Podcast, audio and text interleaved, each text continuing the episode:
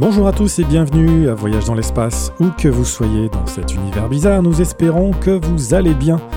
Ici Florent Meunier, je suis en compagnie de Claude Lafleur. Bonjour Claude, alors est-ce qu'on est prêt à repartir pour un deuxième volet de bizarrerie? Absolument, absolument. D'ailleurs, c'est toujours intéressant. Hein. On va survoler des objets auxquels on ne s'attendait pas. Euh, évidemment, on peut inviter les gens à réécouter le, balado 118 où on a le premier volet. Euh, aujourd'hui, comme la dernière fois, on va parler d'objets non seulement bizarres, mais des objets qui ont des noms bizarres. En fait, les astronomes ont mis au point différentes euh, façons de nommer les objets et façons des fois assez complexes. Ça va faire l'objet d'un balado que je suis en train de préparer. On va essayer d'expliquer comment les astronomes nomment euh, les planètes, les exoplanètes, les galaxies. Qu'est-ce qui fait que parfois on a des noms un peu cocasses, comme on va le voir d'ailleurs ce matin, ou parfois des noms très très complexes. Euh, donc, ça fera l'objet éventuellement d'un balado parce qu'il y a beaucoup de matière à dire. Euh, j'en profite de l'occasion pour rappeler que si jamais vous voulez communiquer avec nous, il y a une adresse maintenant de courriel facile à utiliser. Et sachez que moi, je les lis. Fait que je suis très intéressé de si vous avez des commentaires, des suggestions, des questions. Moi, ça m'intéresse. Fait que si vous avez le goût de nous écrire, c'est assez simple. Écrivez-nous à baladovde à gmail.com. Donc, B-A-L-A-D-O-V-D-E, gmail.com. Et euh, ça me fait vraiment un plaisir de vous lire. D'ailleurs, il y a des gens qui m'écrivent pour se présenter un peu et dire qui ils sont. Ça me fait très. Moi, moi, je trouve ça très intéressant de savoir qui, qui sont ceux et celles qui nous écoutent. Donc, gênez-vous pas pour nous écrire. Ça nous fait plaisir de vous lire. Oui, et comme tu le disais, donc tu es en train de préparer un balado sur euh, la nomenclature des objets. Euh, moi, je l'avais abordé à peine très rapidement, puisque c'est vrai que c'est un énorme sujet. Donc, c'est très bien que tu prépares quelque chose là-dessus. On va voir que les objets de, ce balado-là ont aussi des noms très curieux. Donc, je vous invite voilà, à réécouter le 118. On y parle au début un tout petit peu de la nomenclature, mais voilà, on, on en parlera bien en détail plus tard. Exactement. Juste peut-être ajouter que le problème auquel se butent les astronomes, c'est qu'ils ont littéralement des milliards d'objets à nommer, des milliards, que ce soit des étoiles, des exoplanètes, des galaxies. Donc, comment développer une façon de les nommer? Et c'est ce qu'on va explorer dans un éventuel balado prévu pour euh, l'année prochaine, en 2024. Oui, parce que de mémoire, on a découvert entre 5 et 6 000 euh, exoplanètes en, en combien En 30 ans donc euh, C'est ça, exactement. Puis des milliards de galaxies et des, milliards d'étoiles aussi. Donc, euh, c'est tout un puzzle. D'ailleurs, euh, j'espère qu'un jour, il y a quelqu'un qui va trouver une façon de nommer, entre autres, des exoplanètes de façon assez simple qu'on peut s'y retrouver. Mais pour l'instant, c'est un peu la pagaille. C'est ce qu'on va explorer dans un éventuel balado. Nous, étions, nous nous étions donc cantonnés dans l'épisode 118 à notre système solaire, mais l'univers que nous sommes en mesure d'observer n'est pas en reste, question bizarrerie, et recèle certainement plus de mystères que nous sommes capables d'en imaginer. Nous allons donc en évoquer quelques-uns en gardant à l'esprit que ce sont des objets à la limite de nos capacités d'observation et aussi de notre compréhension.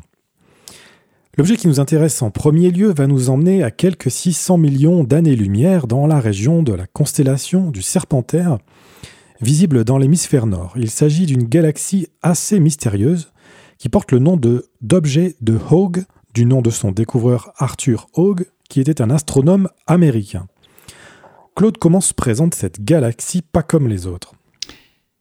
Quand on, pense à Galaxie, on a évidemment en tête l'image d'une majestueuse spirale, euh, un peu comme la Voie lactée ou la galaxie d'Andromède, des objets qui ont un peu les, dimensions d'une pizza, c'est-à-dire très très large et très très mince. Ça, c'est la galaxie standard qu'on a dans notre idée.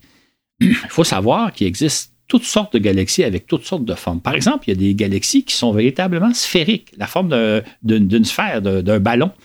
Il y a d'autres galaxies qui sont un peu plus aplaties à mi-chemin entre les fameuses spirales qu'on a en tête et les ballons. Donc, des galaxies qui ont un peu la forme d'un ballon de football, le football américain. Euh, il y a évidemment des galaxies qui sont totalement déformées, je vous ai dit, une forme quelconque, parce que, par exemple, ils sont issus d'une collision entre deux galaxies et les deux galaxies se sont déformées pour en former quelque chose d'un peu particulier.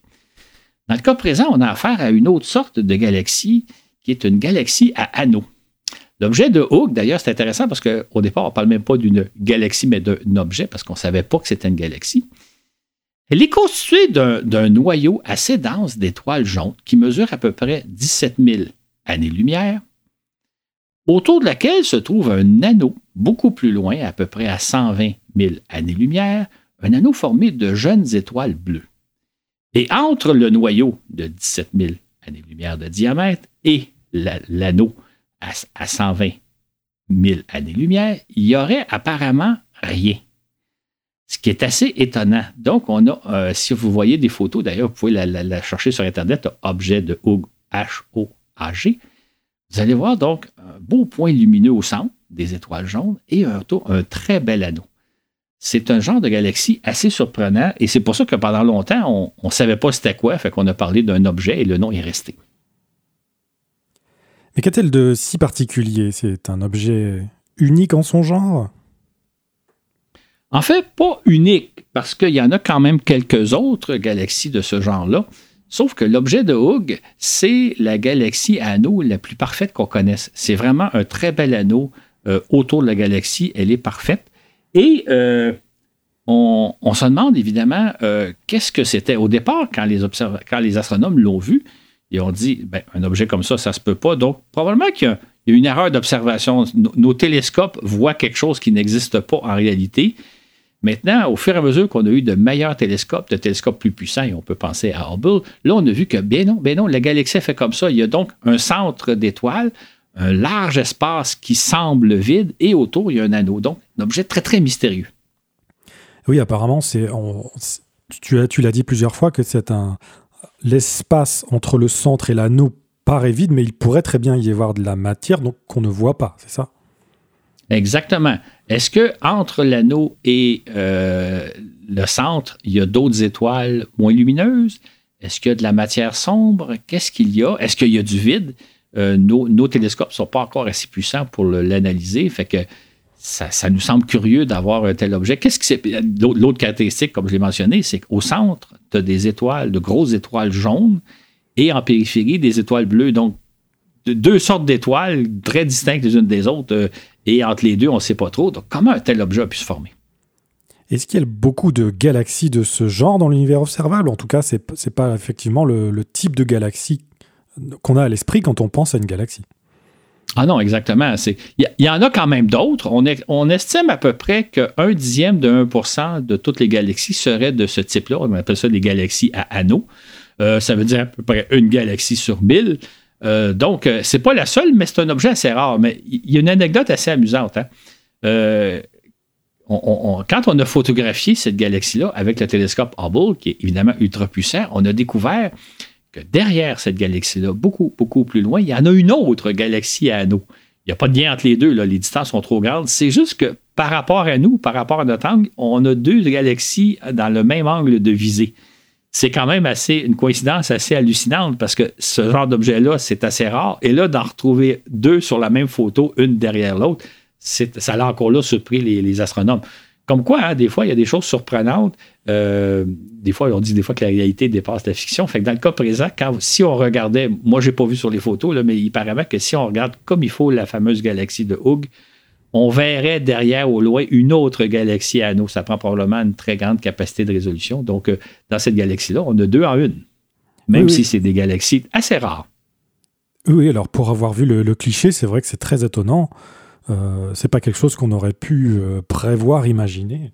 Déjà de tomber sur un objet comme ça et d'en avoir un second sur le même cliché.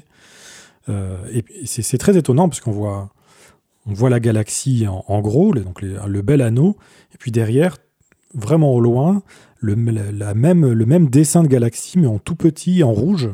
Parce qu'on imagine que cette, galaxie qui est encore plus lointaine s'éloigne de nous, c'est pour ça qu'elle est décalée vers le rouge, c'est ça? Exactement, c'est ça. Euh, en attendant d'avoir vu l'image, moi, je trouve que l'image qu'on voit de la galaxie, ça ressemble un peu à certaines photos qui ont été prises de Saturne, la belle planète avec un anneau. Mais à ce moment-là, l'anneau est beaucoup plus loin que le centre, mais ça donne un peu l'idée d'une espèce de planète avec un anneau. Mais ce à quoi on en fait, c'est une galaxie. Et qu'est-ce qu'on sait à propos de la formation de ces objets pas comme les autres? La réponse courte, c'est très peu de choses. C'est vraiment un mystère. Hein? On se demande un peu comment une telle galaxie peut-elle se former? Est-ce que c'est -ce le fruit d'une collision entre deux galaxies? Encore là, on s'explique mal le processus. Ou est-ce qu'il y a eu, euh, au moment de la formation de galaxies, euh, un certain mécanisme à l'œuvre qui aurait fait, qui aurait séparé les étoiles en deux groupes, les jaunes au milieu, les bleus en périphérie, euh, a expédié les étoiles bleues en périphérie pour former un superbe anneau. Et dans le cas de la galaxie de Hughes, sa caractéristique, c'est que l'anneau est parfait. C'est un très bel anneau circulaire. On n'a aucune idée comment ce genre d'objet-là a pu se former. Et j'imagine, hein, les astronomes utilisent des ordinateurs pour simuler la formation de galaxies ou, par exemple, simuler deux galaxies qui rentrent en collision, qu'est-ce qui se passe? Ils doivent essayer de créer des modèles pour voir comment on aboutirait à la formation de galaxies à anneaux, mais à ma connaissance, on n'a pas encore trouvé la réponse. Fait on appelle ça l'objet de Hughes, on pourrait appeler ça aussi le mystère de Hughes, tellement c'est un objet bizarre. Souvent, on fait euh, l'expérience de penser, de se demander euh, ce que ce serait d'habiter dans une galaxie comme ça. Notre vision du ciel serait totalement différente. Exactement. C'est juste que si on imagine les distances, euh, euh, pour donner des, un noyau de 17 000 années-lumière, c'est une chose. L'anneau bleu, il est à 120 000 années-lumière du centre. C'est à peu près la dimension de notre galaxie. Euh, puis je pense que ce qui fait que j'imagine que ceux qui sont au centre ne voient pas très bien l'anneau. En fait, ça ne doit pas être évident de le voir parce qu'il est vraiment très, très, très loin. Et je ne sais pas comment ils perçoivent les choses. sûrement qu'on peut penser que c'est une galaxie sur laquelle il y a des étoiles avec des planètes, possiblement des planètes habitées. Comment les gens voient la chose, euh, ça doit être assez particulier. Restons, si tu veux bien, Claude, dans la famille des galaxies hors du commun et penchons-nous sur une découverte très récente et donc forcément encore entourée d'un halo, euh, non pas d'étoiles, mais d'interrogations. Il s'agit d'une galaxie surnommée Newb. Que sait-on sur elle? Ce qui est frappant sur cette galaxie-là, c'est que c'est une galaxie très, très sombre. En fait, elle est dix fois moins lumineuse qu'une galaxie comparable euh, en termes de taille et de masse. Donc, elle est beaucoup plus sombre et elle est aussi beaucoup plus étendue, beaucoup plus diffuse. Elle est trois fois plus vaste qu'une galaxie équivalente, comme on s'attendrait en temps normal. La question qu'on se demande, c'est de quoi est faite cette galaxie-là? Qu'est-ce qui fait qu'elle est si sombre? Est-ce que par hasard, cette galaxie-là serait constituée peut-être de matière noire? Est-ce que c'est une galaxie qui est très diffuse, très vide? On ne sait pas trop exactement à quoi s'attendre, mais on, appelle ça pour l'instant des galaxies ultra diffuses parce que donc c'est très sombre, il n'y a pas l'air d'avoir beaucoup d'étoiles, mais on ne s'explique pas un peu le, le manque d'éclat de cette galaxie-là. Un autre objet mystérieux. Oui, comme on le voit, euh, parmi les galaxies, mais parmi les étoiles aussi et les planètes, il y a une telle diversité qu'on est sans cesse, euh, sans cesse, notre curiosité est sans cesse piquée euh, au vif. Hein. Effectivement, d'ailleurs, ce qui est amusant, hein, c'est qu'on l'a découvert un peu par hasard. C'est-à-dire qu'il y avait une équipe de recherche des Canaries qui regardait, qui scrutait ce qu'on appelle l'équateur euh, stellaire. Donc, quand vous regardez notre galaxie à l'équateur, donc essayez de voir qu'est-ce qu'on peut voir. Et ils sont tombés un peu par hasard sur cette galaxie-là. Euh, galaxie donc très sombre qui avait longtemps échappé à notre vision, mais maintenant qu'on possède de très bons télescopes, on a repéré cet objet-là. Euh, donc un objet très bizarre et très difficile à voir parce qu'entre autres, euh, placé au niveau de l'équateur de notre galaxie, mais, il ne fait pas partie de la galaxie, il est derrière, il est beaucoup plus loin. Sauf qu'on l'a découvert un peu par hasard et un objet donc auquel on ne s'attendait pas à trouver. Et donc, en quoi la découverte de cette galaxie est-elle euh, remarquable Qu'est-ce que son étude peut euh, nous apporter sur euh, sa nature et peut-être sur la nature des éléments qui la constituent? C'est ça. En fait, ce qu'on se demande effectivement, qu'est-ce qui fait que cette galaxie-là soit si sombre? Elle nous représente un beau mystère. Et évidemment, là, ça pose la question est-ce que ce qu'on verrait, ce serait par hasard une galaxie faite en bonne partie de matière sombre, la fameuse matière noire dont on parle? On sait qu'on considère actuellement que l'univers est composé de six fois plus de matière sombre que de matière lumineuse, celle, qu'on voit, les étoiles qu'on voit, ce qu'on voit sur les photos. Donc, il y a six fois plus de matière sombre que de matière brillante, comme on voit. Est-ce que cette galaxie-là serait constituée par hasard de matière sombre, d'où le fait qu'elle est très sombre, ou sinon, à tout le moins, est-ce qu'elle ne pourrait pas nous en apprendre concernant cette matière sombre? Est-ce qu'il y, a un lien entre elle, le peu, le peu d'éclat qu'elle euh, diffuse, et la matière sombre? Donc, c'est vraiment un mystère intéressant. Maintenant, comme la galaxie se trouve euh, au niveau de l'équateur de notre galaxie, c'est un objet pas facile à étudier. mais évidemment très intriguant. Fait probablement que dans les prochaines années, on va développer des programmes d'observation pour essayer d'en savoir un peu plus. Qu'est-ce qui fait qu'une galaxie est dix fois plus sombre que ce qu'elle devrait être en temps normal? Et oui, juste en passant, tu disais que c'était un objet qui était difficile à observer parce qu'il était près de l'équateur. J'imagine que c'est parce qu'il y a des beaucoup plus concentration beaucoup plus élevée d'objets euh, sur l'équateur. Exactement. En fait, si on regarde le long de l'équateur de notre galaxie, il y a évidemment beaucoup plus d'étoiles, mais il y a quantité de nuages de gaz, il y a beaucoup de nuages de poussière. Euh, notre galaxie, entre guillemets, elle est très sale. Ça fait longtemps qu'on n'a pas fait le ménage. Donc, il y a beaucoup de nuages de poussière qui souvent obstruent les objets. Maintenant, ce qui est intéressant, c'est qu'avec des télescopes, entre autres infrarouges, on peut voir à travers les nuages. Donc, euh, maintenant, on a des instruments qui permettent de voir au-delà des nuages, qu'est-ce que les nuages nous cachent. Euh, on le voit par exemple quand on regarde des pouponnières stellaires, là, euh, où se forment des étoiles au sein de nuages. Bien, en infrarouge, on voit à l'intérieur du nuage et aussi on peut voir par-delà le nuage. Donc maintenant, on a des instruments de plus en plus puissants qui nous permettent de voir par-delà les nuages et au niveau de notre galaxie. Il y a beaucoup de poussière qui traîne un peu partout. Poussière qui servent justement à former de nouvelles étoiles et ou poussière qui sont les restes d'étoiles qui ont explosé jadis. Donc, euh, il y a beaucoup de matière encore pour former des étoiles, matière qui, nous cache parfois des objets intéressants à observer. justement, tu réponds un peu déjà à ma question. Euh, comment on peut faire la différence entre euh, d'une matière qui va être sombre, donc une galaxie qui émettrait peu de lumière, ou bien un nuage de poussière qui serait entre nous et cette galaxie qui serait normalement lumineuse J'imagine que la réponse, c'est euh, l'infrarouge. Ben, l'infrarouge, c'est surtout que quand on observe un objet, dépendamment de sa position, de sa vitesse euh, par rapport à nous, on est capable de déterminer est-ce qu'on a affaire à une étoile qui est relativement proche de nous, est-ce qu'on a affaire à une galaxie, à une galaxie très, très distante de nous? Donc, les, les, ça, là, quand les astronomes, il faut savoir, quand les astronomes observent un objet, un peu comme nous d'ailleurs, ils se demandent à quelle distance se trouve cet objet-là. Si on recule dans le passé, il y a quelques siècles, les astronomes se demandaient à quelle distance se trouve la Lune, à quelle distance se trouvent les planètes. Euh, maintenant, on se demande à quelle distance se trouvent les étoiles, à quelle distance se trouvent les galaxies. Et ça a toujours été un grand un, problème très difficile en astronomie de trouver, d'établir les distances. Et il faut trouver, on a toujours des, ils ont trouvé des trucs, mais il faut se demander si les trucs sont conformes à la réalité. Fait, par exemple, si je reviens il y a à peu près 100 ans, M. Hubble, Edwin Hubble, avait repéré ce qu'on appelle aujourd'hui la galaxie d'Andromède, qui était à l'époque la nébuleuse d'Andromède. Et la question, c'était à quelle distance se trouve la nébuleuse? Est-ce qu'elle est au sein de notre galaxie ou à l'extérieur de notre galaxie? Et Edwin Hubble a trouvé que cet objet-là, la nébuleuse de, d'Andromède se trouvait à l'extérieur de notre galaxie, beaucoup plus loin que ce qu'on pouvait imaginer, et que c'était en fait une nouvelle galaxie. Mais d'établir la distance à laquelle se trouvait la nébuleuse d'Andromède, ça a été tout un défi. Et aujourd'hui, ça demeure la même chose. Quand on repère un objet, on se demande à quelle distance. Et là, il y a différentes techniques qui permettent de, déterminer la distance. Mais c'est toujours la grande question. Je l'ai souvent nommé dans certains de nos balados. Hein. Quand moi, je regarde la Lune, me demande toujours comment je ferais pour établir la distance Terre-Lune. Est-ce que cette Lune-là est dans notre atmosphère ou est-ce qu'elle est relativement proche de nous ou plus loin? Et évidemment, à l'œil nu, je n'ai pas de truc. Je sais en regardant dans une encyclopédie à quelle distance se trouve la Lune, mais c'est une question que moi, je me pose et je me dis, si j'étais à l'époque des Grecs, comment je ferais pour déterminer la distance Terre-Lune? Ce qui est déjà pas évident? Fait qu'imaginez quand on veut établir la distance des, étoiles, la distance des galaxies, la distance des, des trous noirs, etc.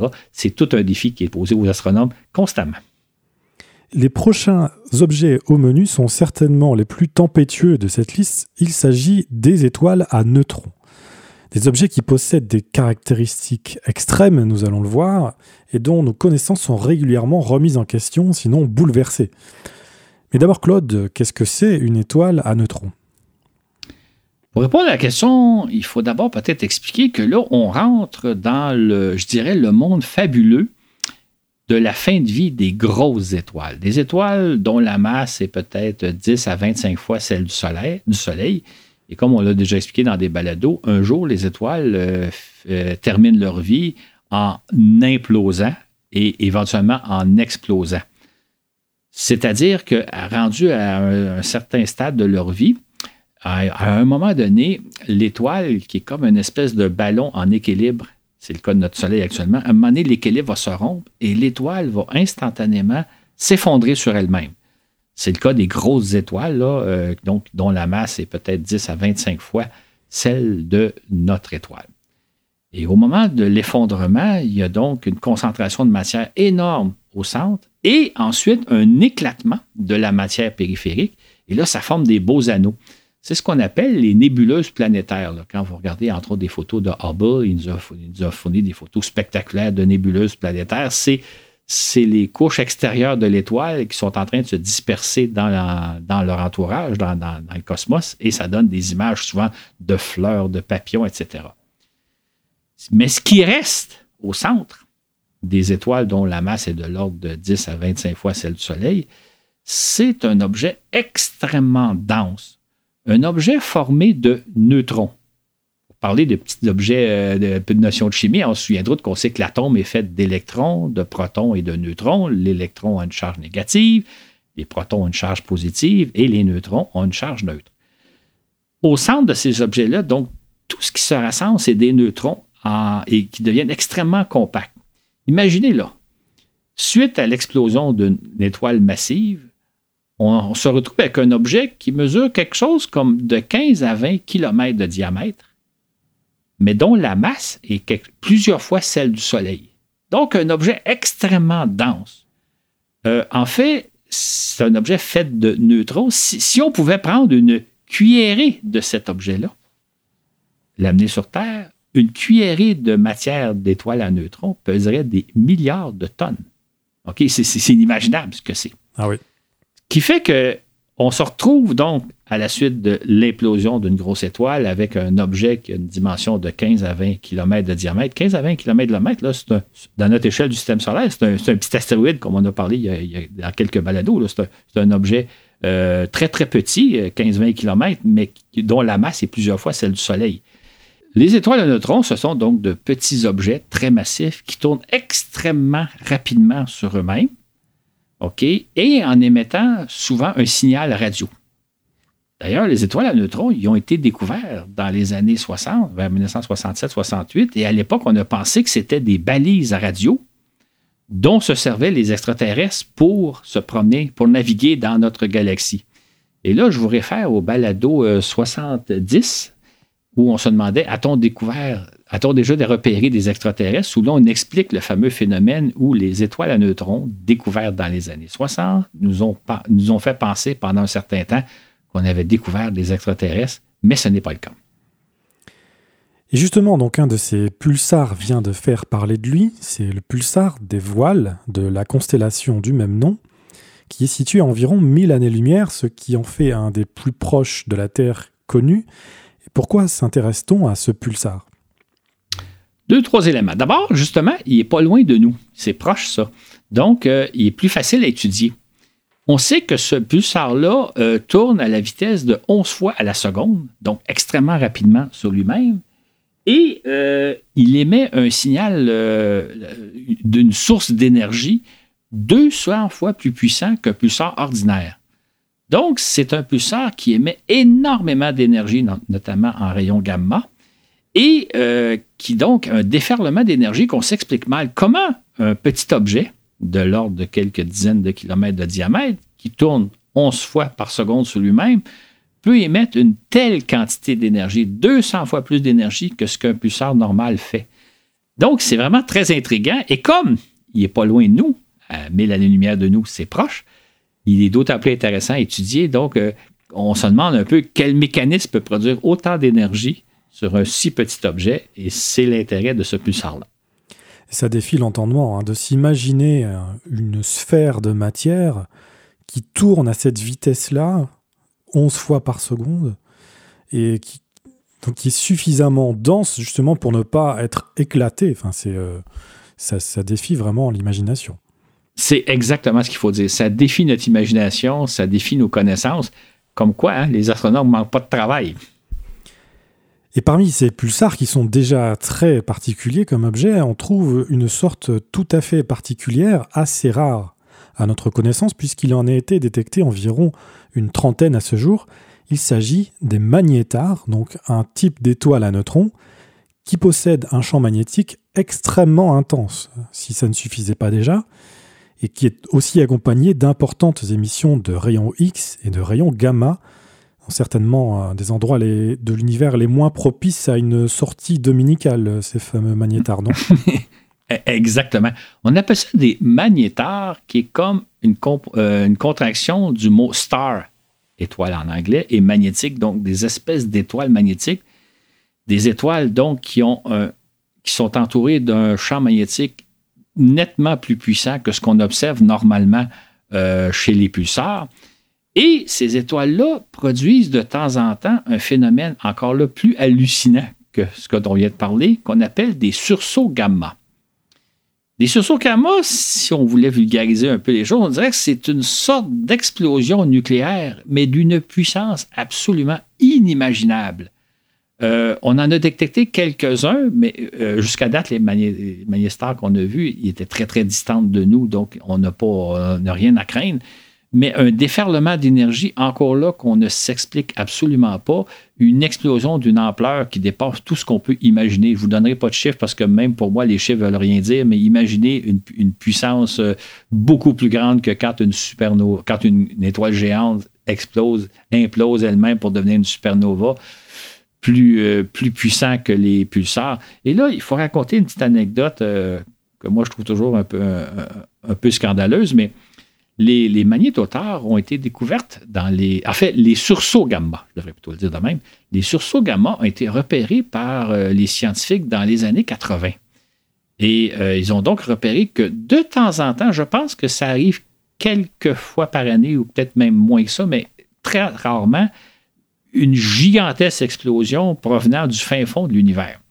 Ça a énormément surpris les scientifiques. Et là, les scientifiques sont allés voir les militaires parce qu'ils savaient que dans les années 60, à partir des années 60, les, militaires américains ont placé en orbite terrestre des satellites qu'on appelle VELA, et satellites qui étaient chargés de euh, monitorer s'il y avait des explosions nucléaires quelque part sur Terre, si les Soviétiques d'alors, si les Chinois ou autres conduisaient des tests nucléaires, les Américains voulaient être informés parce qu'il y a des traités pour bannir les explosions nucléaires. Donc, il y a des satellites spécialisés pour euh, observer en tout temps si quelqu'un, quelque part sur Terre, ne génère pas une explosion nucléaire, soit dans l'atmosphère, soit au sol.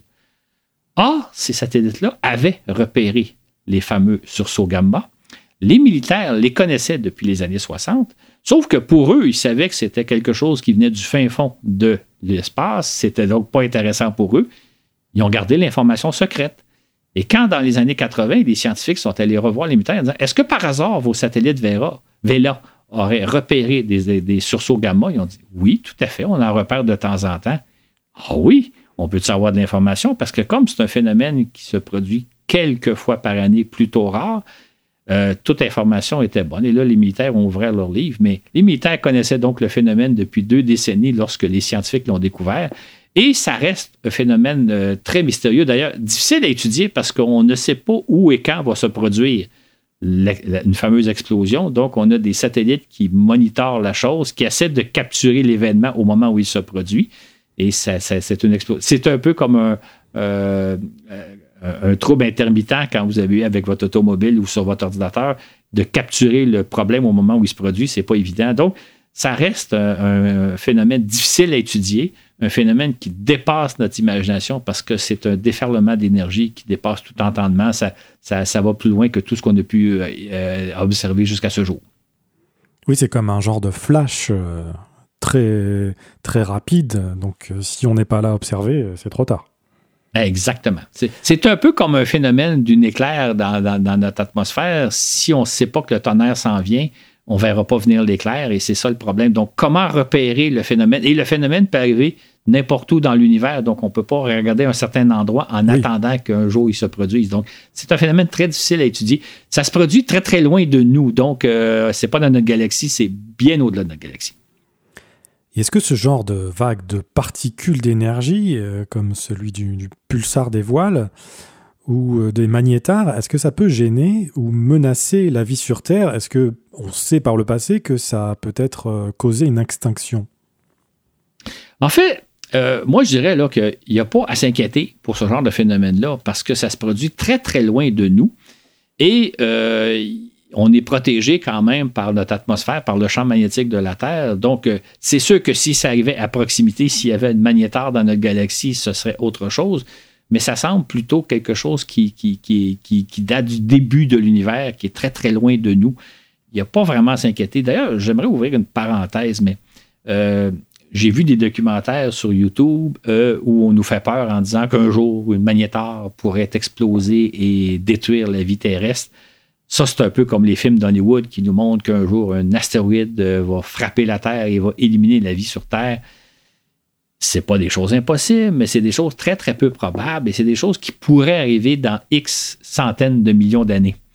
Maintenant, ça fait de la très bonne télé, ça fait les médias aiment ça faire peur aux gens, donc euh, on aime ça nous montrer qu'un jour une magnétotar pourrait euh, éliminer toute vie sur Terre. Mais il faut mettre ça en perspective. Euh, la vie sur Terre, telle que nous la connaissons, existe depuis des centaines de millions d'années. Il y a eu des extinctions avant, mais depuis des centaines de millions d'années, la vie sur Terre existe telle qu'elle. Euh, avant nous, il y a eu les dinosaures, les dinosaures qui ont euh, dominé la Terre pendant à peu près 100 millions d'années.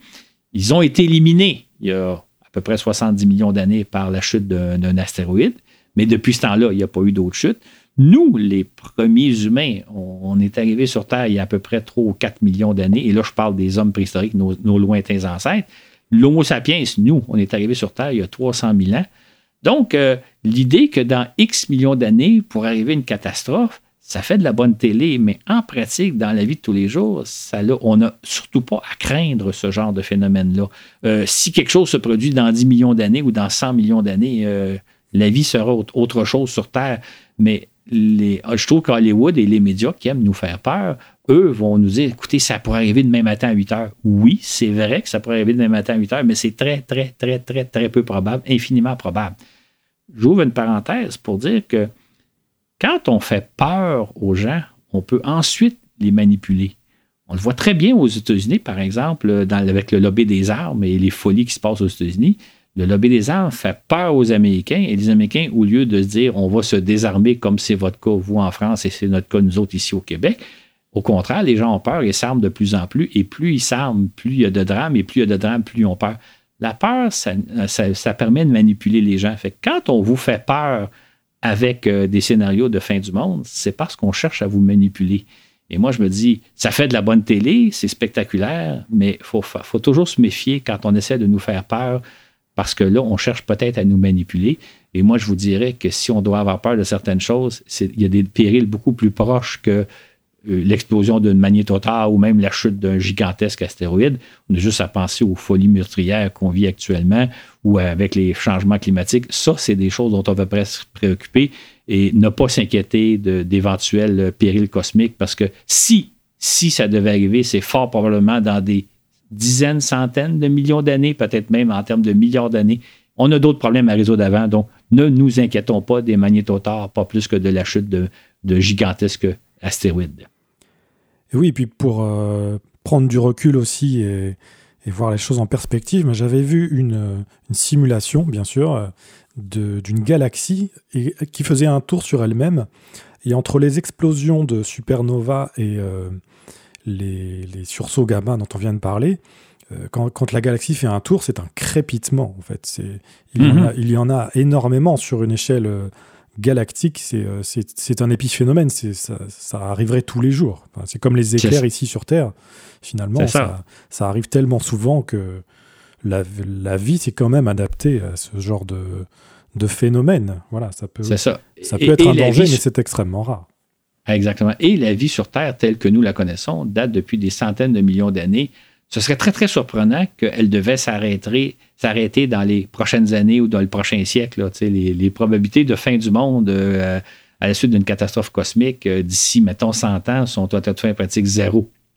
Fait que euh, faudrait être bien malchanceux pour assister à la fin du monde, disons. Oui.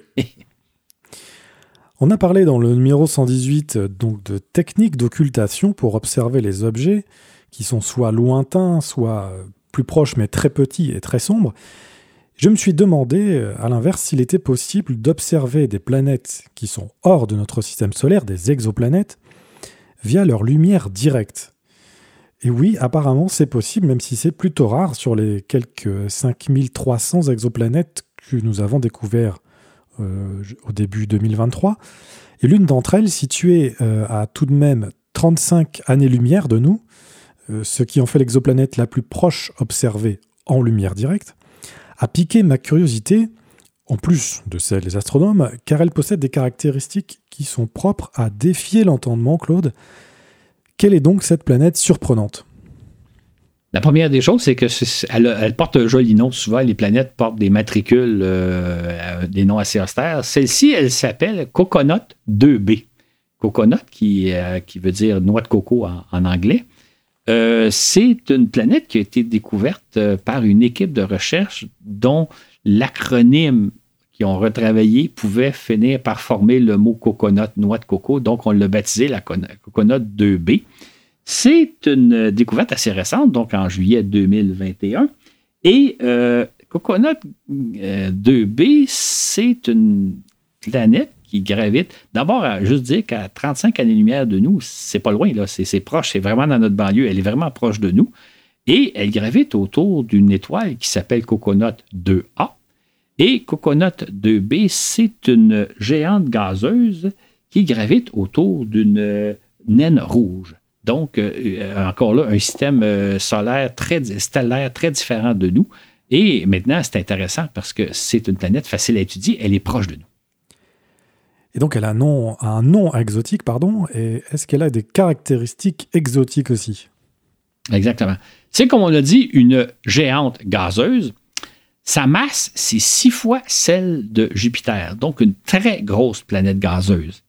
Et elle orbite autour de son étoile à très longue distance. En fait, elle, orbite autour de son étoile à 7500 unités astronomiques, c'est-à-dire 7500 fois plus loin que la Terre le fait du Soleil.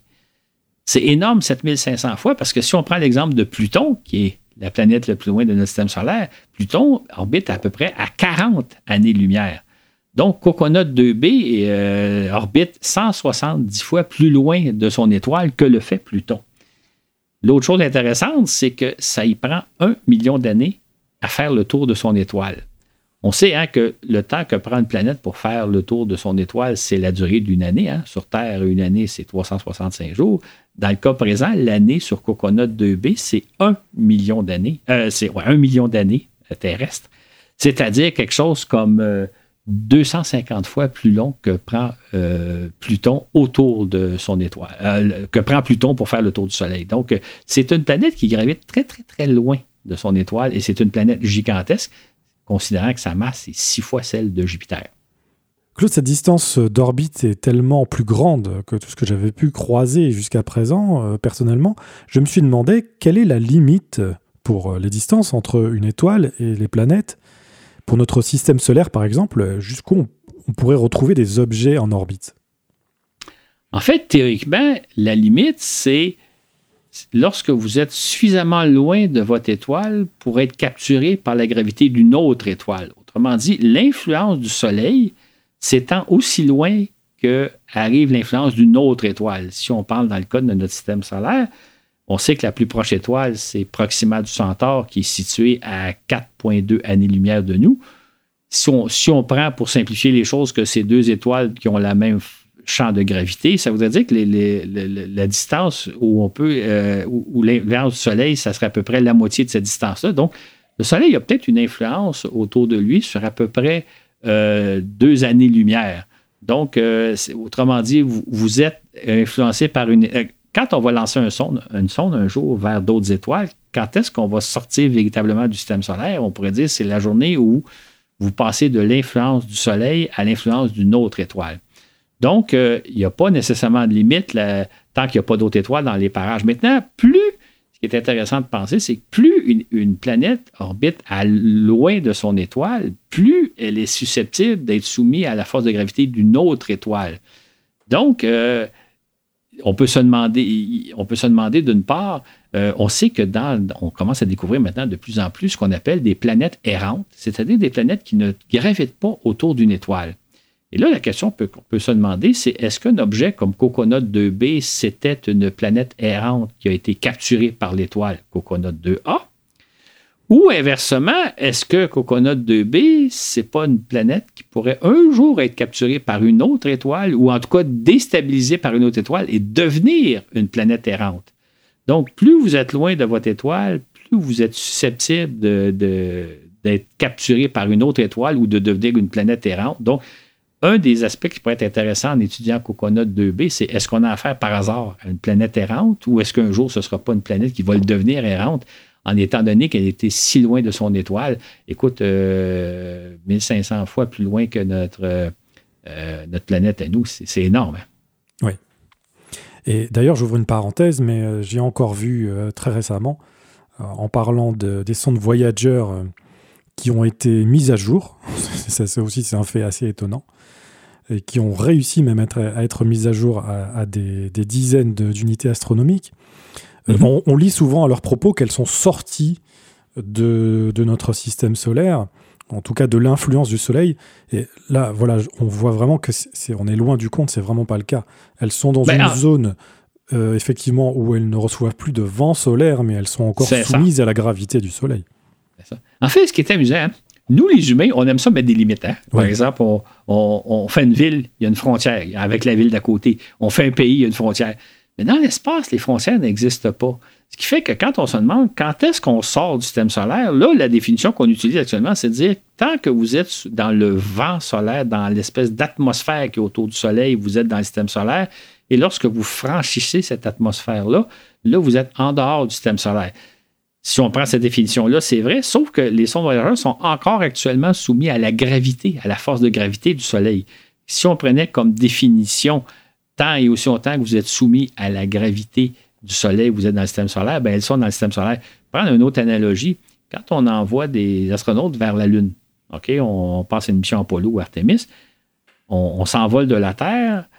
Pendant les trois quarts du chemin, on est soumis à la gravité de la Terre et rendu à peu près à 85% du trajet, là, vous tombez sous l'influence de la Lune. Donc, vous quittez la force de gravité terrestre pour être soumis à celle de la Lune. OK, mais vous passez d'une force de gravité à une autre. Si la Lune n'est pas là, ben, la force de gravité de la Terre continue de s'appliquer. Donc, en d'autres mots, si vous allez dans la direction opposée à celle de la Lune, il n'y a pas une frontière. les frontières n'existent un peu aussi dans notre atmosphère. Les gens se demandent à quelle hauteur se termine l'atmosphère terrestre, à quelle hauteur commence l'espace. Il n'y en a pas de frontière. Plus vous allez de la Terre, moins il y a d'air, mais il n'y a pas un endroit où l'atmosphère terrestre, elle arrête. Euh, on a des douanes sur Terre, mais il n'y en a pas dans le domaine spatial. Fait quand on se demande euh, est-ce que les voyageurs sont encore dans le système solaire, ils sont plus dans, soumis à l'atmosphère du Soleil, mais ils sont encore soumis à la gravité du Soleil et euh, ils vont l'être soumis encore pendant des millénaires. Donc, il n'y a pas de frontières, alors que sur Terre, nous, on aime ça des frontières. Alors, revenons à Coconuts. Pour mhm. l'anecdote, n'ayant pu trouver de données dans mes recherches, je me suis amusé à calculer la vitesse orbitale que pourrait avoir cette planète qui orbite extrêmement loin de son étoile. Alors, n'étant pas du tout un spécialiste, je vous prierai donc de prendre ce résultat avec euh, d'énormes pincettes et de me corriger euh, si besoin, avec plaisir. J'ai obtenu pour ma part 200 mètres par seconde, ce qui est euh, extrêmement faible si on les compare aux quelques 30 km par seconde de notre Terre autour du Soleil. Mais a priori, ça semble cohérent compte tenu de la distance extrêmement grande et de la durée de l'orbite d'un million d'années. Et donc on se demande souvent à quoi ressemblerait le ciel vu depuis d'autres astres. Quel serait le panorama visible depuis Coconuts 2B C'est une bonne question. Juste pour enchérir sur euh, ce que tu viens de dire au niveau de la vitesse, il faut savoir que plus on s'éloigne de l'objet autour duquel on tourne, moins on tourne rapidement. Plus on s'approche, plus on tourne rapidement. Par exemple, nos satellites qu'on place en orbite terrestre tournent autour de la Terre beaucoup plus rapidement que la Lune. Donc, c'est pour ça que la Terre tourne beaucoup plus rapidement autour du Soleil que Coconut 2B autour de son étoile, étant donné sa grande distance. ton calcul est en principe assez bon. Maintenant, si on était sur Coconut 2B, qu'est-ce qu'on verrait? C'est intéressant parce qu'on est très, très loin de son étoile et c'est une naine rouge, donc une étoile beaucoup moins brillante que le Soleil. Probablement que si on était sur cette planète-là, on, verrait cette étoile-là, l'étoile autour de laquelle on tourne en un million d'années, on la verrait relativement comme plein d'autres étoiles. Ce ne serait pas évident de comprendre qu'on est en orbite autour de cette étoile-là.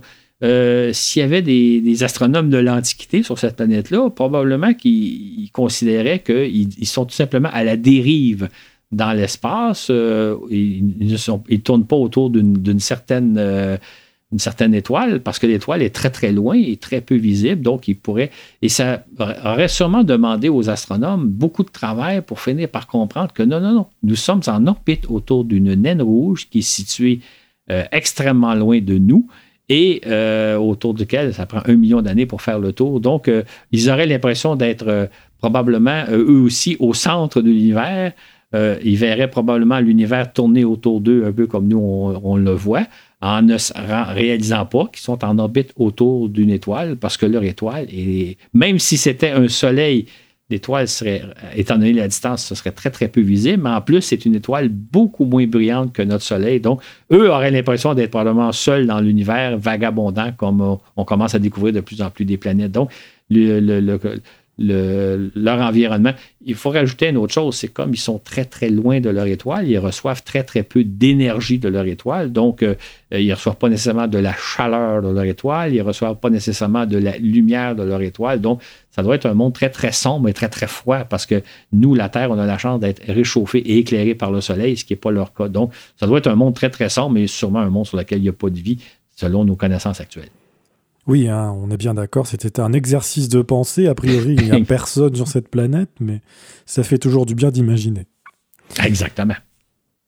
Et donc au final, j'en parlais au début euh, de cette section, euh, comment on peut observer un objet si lointain en lumière directe?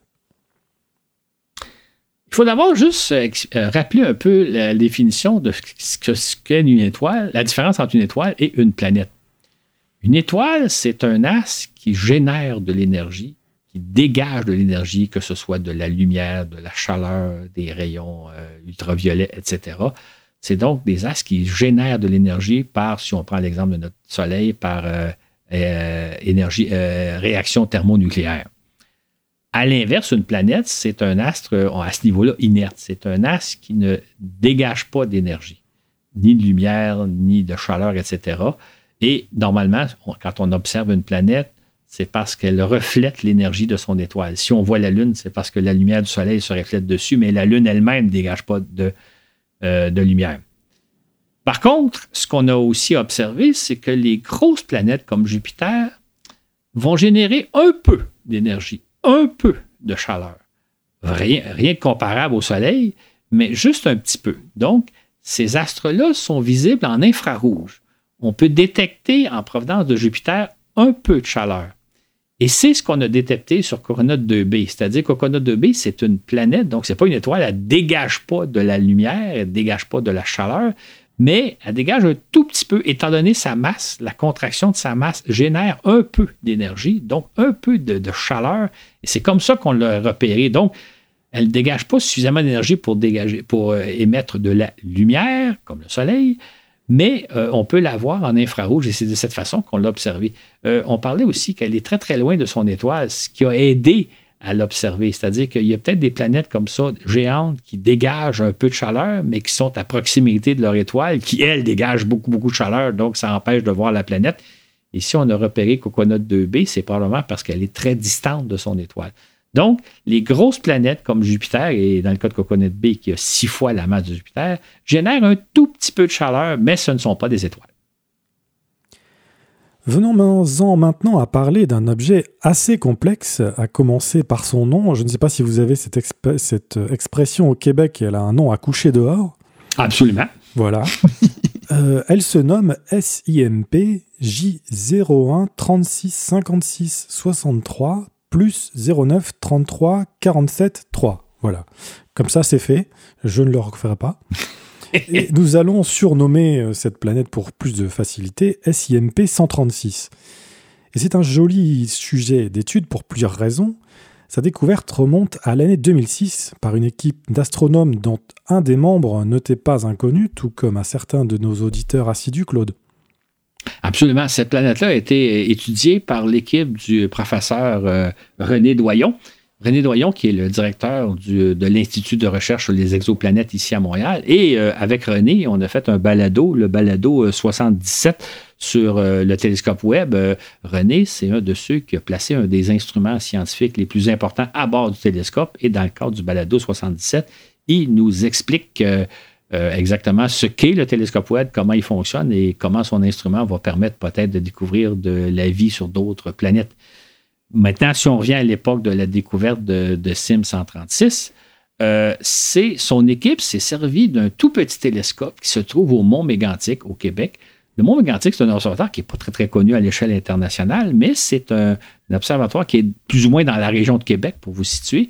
Et c'est un, le, Mont Mégantic sert à former des astronomes, à mettre au point des instruments. Et malgré que c'est un petit télescope, il permet de faire des observations assez surprenantes, dont effectivement l'étude de cet objet bizarre qu'on appelle SIM avec un numéro de téléphone euh, impossible à retenir par cœur. Et donc, qu'a-t-on découvert à propos de cet objet si particulier? C'est au départ, c'est une étoile. En fait, c'est, pas, c'est une quasi-étoile. C'est une naine brune qui se trouve à 20 années-lumière de nous. C'est la plus brillante naine brune qu'on a pu observer justement parce qu'elle n'est pas loin. Et c'est intéressant parce que c'est une très petite naine brune. En fait, la masse de la naine brune est à la limite entre des planètes géantes et des, finalement la famille des naines brunes qui sont des quasi-étoiles. Donc, on a un objet qui est peut-être tout à fait une naine brune, mais non plus une planète géante gazeuse. C'est quelque chose entre les deux. Donc, un objet très intriguant et qui, par bonheur, se trouve près de nous, donc plus facile à étudier. Donc, pour ceux qui ne le sauraient pas, qu'est-ce qu'une naine brune? Une naine brune, c'est un astre qui est plus gros qu'une planète et plus petit, en fait, plus massif qu'une planète, mais moins massif qu'une étoile. En fait, les naines brunes, on considère qu'elles ont une masse située entre 13 et 75 fois la masse de Jupiter. Et la différence des naines brunes, bon, les étoiles, ce sont des astres qui transforment l'hydrogène en deutérium pour. Euh, qui transforment l'hydrogène en réaction thermonucléaire et qui dégagent beaucoup de chaleur, de lumière, etc. Les naines brunes ne sont pas assez massives pour déclencher la réaction thermonucléaire, mais elles convertissent du deutérium en énergie. Ce sont donc, on pourrait presque dire, des petites étoiles qui dégagent une certaine chaleur, une certaine luminosité, mais pas suffisante pour être véritablement considérées comme des étoiles. Mais comme elles dégagent quand même une certaine quantité d'énergie, ce ne sont pas non plus des planètes gazeuses, des planètes géantes gazeuses. D'ailleurs, je vous référais pour en savoir un peu plus. On en a parlé avec euh, Clémence Fontanaïve euh, au mois de septembre. Clémence est une spécialiste des naines rouges, des naines brunes. Euh, donc, elle, on en parle un peu plus. C'est des objets très intéressants parce qu'elles sont entre ce que sont des planètes et ce que sont des étoiles. Et comment se présente donc cet objet à MP 136 Ce qui est intéressant, c'est que les astronomes considèrent que les naines brunes ont une masse d'au moins 13 fois celle de Jupiter. Dans le cas de SIM 136, la masse est de 17,7. Euh, de 12,7 fois la masse de Jupiter. Donc, juste un petit peu en deçà de ce que l'on considère comme étant la masse minimale d'une naine brune. C'est quand même intéressant parce qu'on est à la limite entre les planètes géante gazeuse et les naines brunes. Elle est juste, juste à la limite. On sait aussi qu'elle dégage un champ magnétique très puissant, deux fois plus puissant que celui de Jupiter.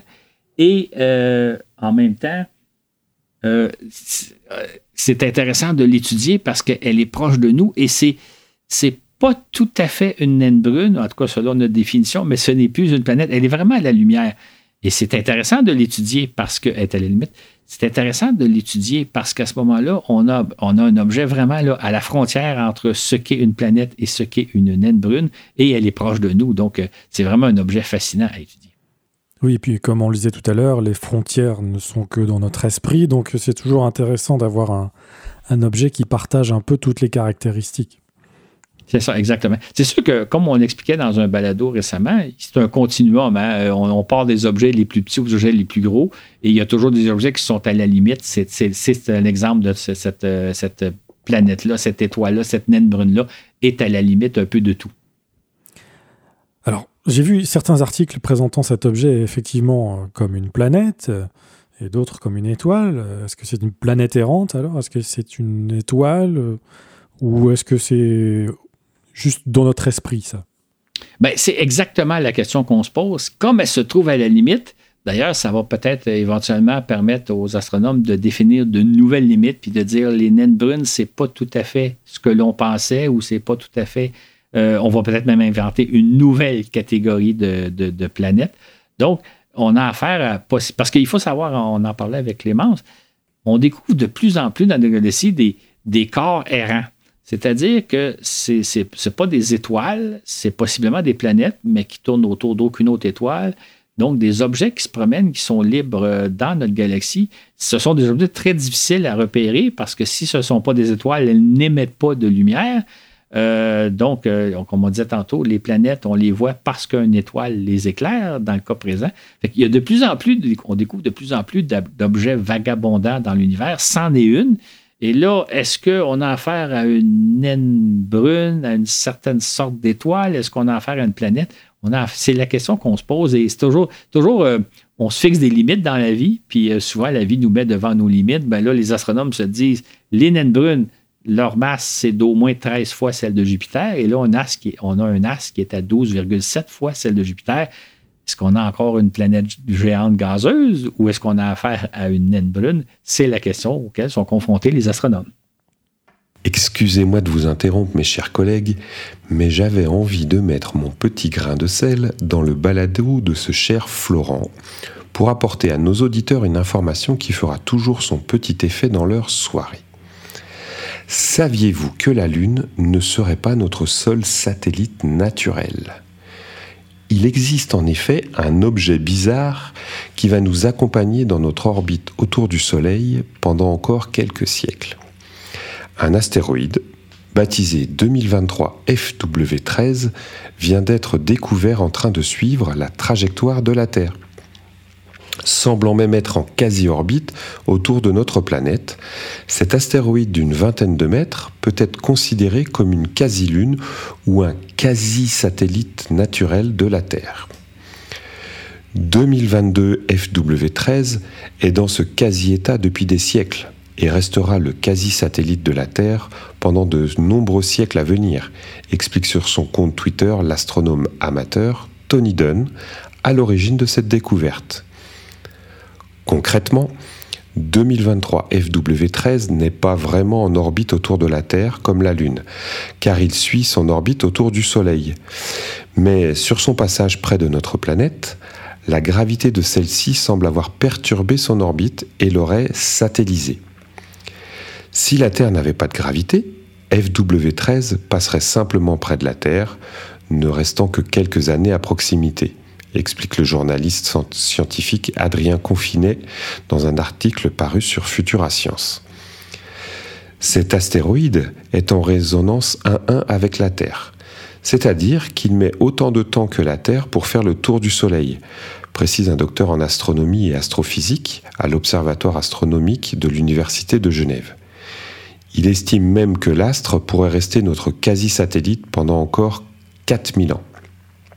Et d'affirmer, cette découverte est relativement rare puisqu'on ne connaît qu'une dizaine d'astéroïdes qui sont, ont été ou seront dans cette configuration. C'est le cas par exemple de l'astéroïde Kamoa-Laewa, découvert en 2016 et qui passe régulièrement près de notre planète. Voilà, J'espère que mon info fera son petit effet auprès de vos amis et je rends la parole à mes chers compères. Au revoir à tous. Merci Laurent pour cette intervention pertinente. Euh, Claude, une réaction? Ben oui, pour, faire suite un peu au propos de, Laurent, on pourrait dire qu'il y a d'autres, entre guillemets, lunes qui accompagnent la Terre. C'est-à-dire que euh, de plus en plus, on place certains euh, satellites au point de Lagrange 1 et 2 et ces satellites-là accompagnent la Terre un peu comme les fameuses lunes dont nous parle Laurent. Les points Lagrange 2, les points Lagrange, pour les rappeler, il y a deux points intéressants. Il y a celui qui est entre la Terre et le Soleil, à un million et demi de kilomètres de la Terre du côté du Soleil.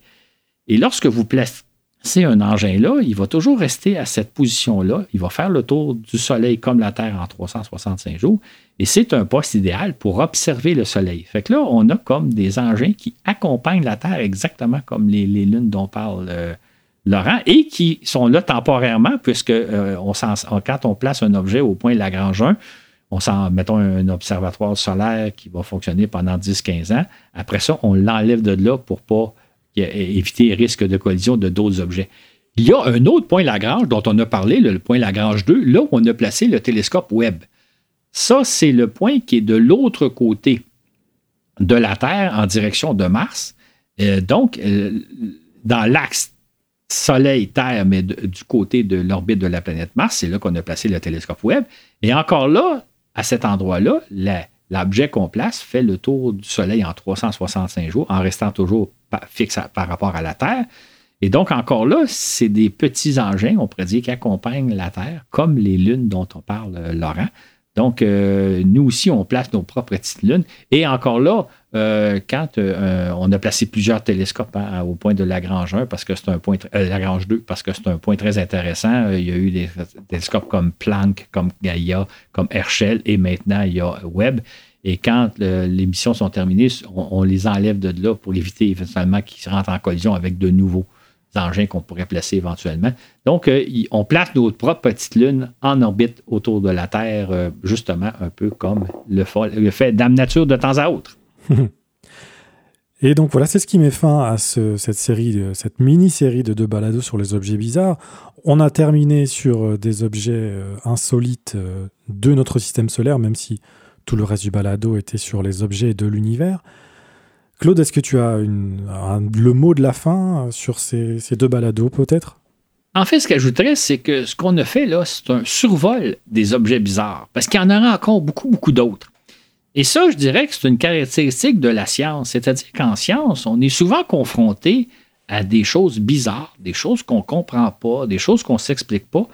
Le mystère, fait partie de la science. Et je, dis ça parce que souvent, euh, quand les scientifiques font une découverte et qu'on ne s'explique pas, les médias cherchent immédiatement une explication, euh, font appel aux extraterrestres ou à autre chose, comme si on ne peut pas accepter l'existence de mystère, accepter le fait qu'il y a plein de choses qu'on ne connaît pas, alors qu'en science, puis là je parle pas seulement simplement de la science spatiale, pas nécessairement de l'astronomie, dans le domaine des sciences, on est constamment confronté par des mystères, ça fait partie de la recherche scientifique et il ne faut pas, faut pas s'en inquiéter, alors que quand on annonce une découverte, euh, ben, fait la découverte d'un mystère scientifique, on dirait que les médias cherchent à nous donner une réponse comme qu'est-ce que ça pourrait être? Et là, je pourrais faire allusion aux, fameux signaux extraterrestres qu'on capte parfois et dont les médias aiment nous dire Ah, c'est peut-être la preuve d'extraterrestres de, qui sont en train de communiquer avec nous, etc.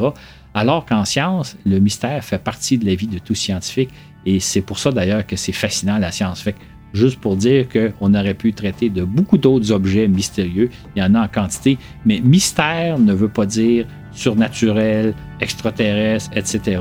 La nature nous réserve plein plein de mystères, ici même sur Terre comme ailleurs dans l'univers. C'est bien dit, Claude. Merci à toi. Au plaisir et à un prochain balado.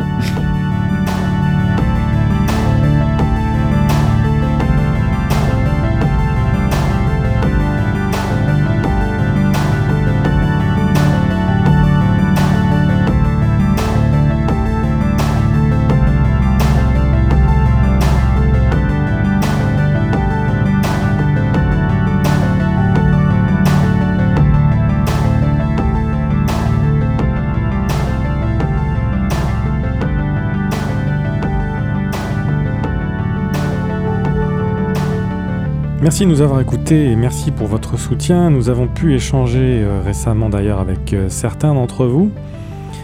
C'est un vrai plaisir d'avoir pu avoir un retour sur euh, notre travail cela nous encourage à continuer et à vous proposer toujours plus de contenu. Cet épisode vous a été présenté et préparé par Claude Lafleur et moi-même avec l'aide de Laurent Runigo et Dylan Bayarjon aux médias sociaux. Sur ce, et où que vous soyez dans l'univers, à bientôt pour un autre voyage dans l'espace.